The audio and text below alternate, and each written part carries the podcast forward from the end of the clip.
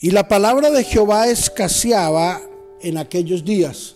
Primera de Samuel, capítulo 3, versículo 1. El día de hoy hablaremos sobre fidelidad a Dios.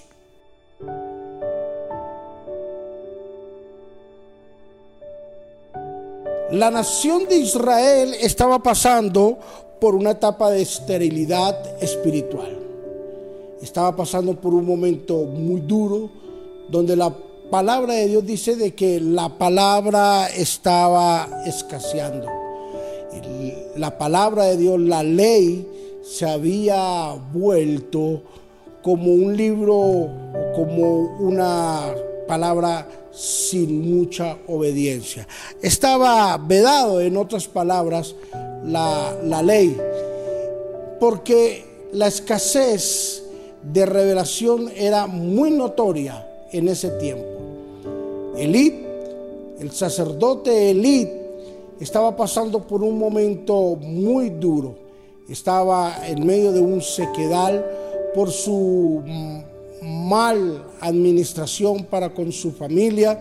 Esto le trajo a él una sequedad espiritual, porque no estaba administrando bien su casa, sus hijos, no estaba administrando bien su ministerio, su sacerdocio.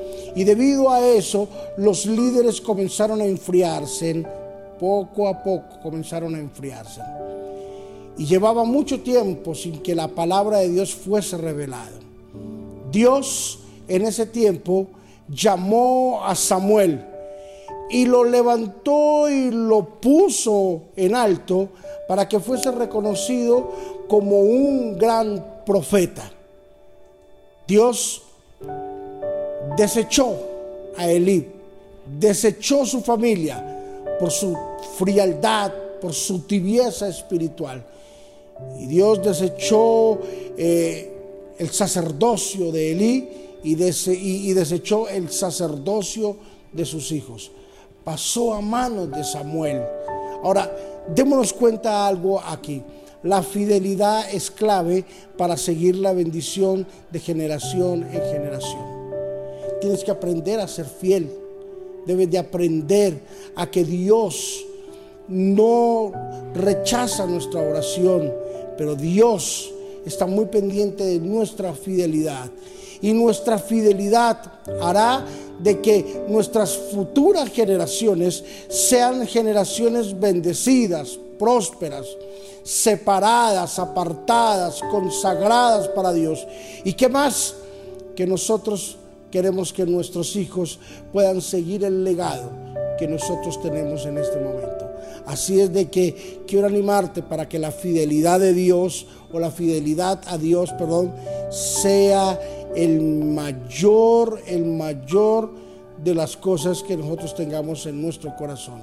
El propósito más grande es poder ser fiel a Dios en todo, en abundancia, en escasez, en enfermedad o en salud, en todo lo que tengamos, en juventud, en vejez, en todo lo que tengamos, que la fidelidad a Dios sea lo que predomine en nuestra vida. Padre, yo bendigo a mis hermanos y mis amigos que están en los diferentes lugares del mundo escuchando esta palabra.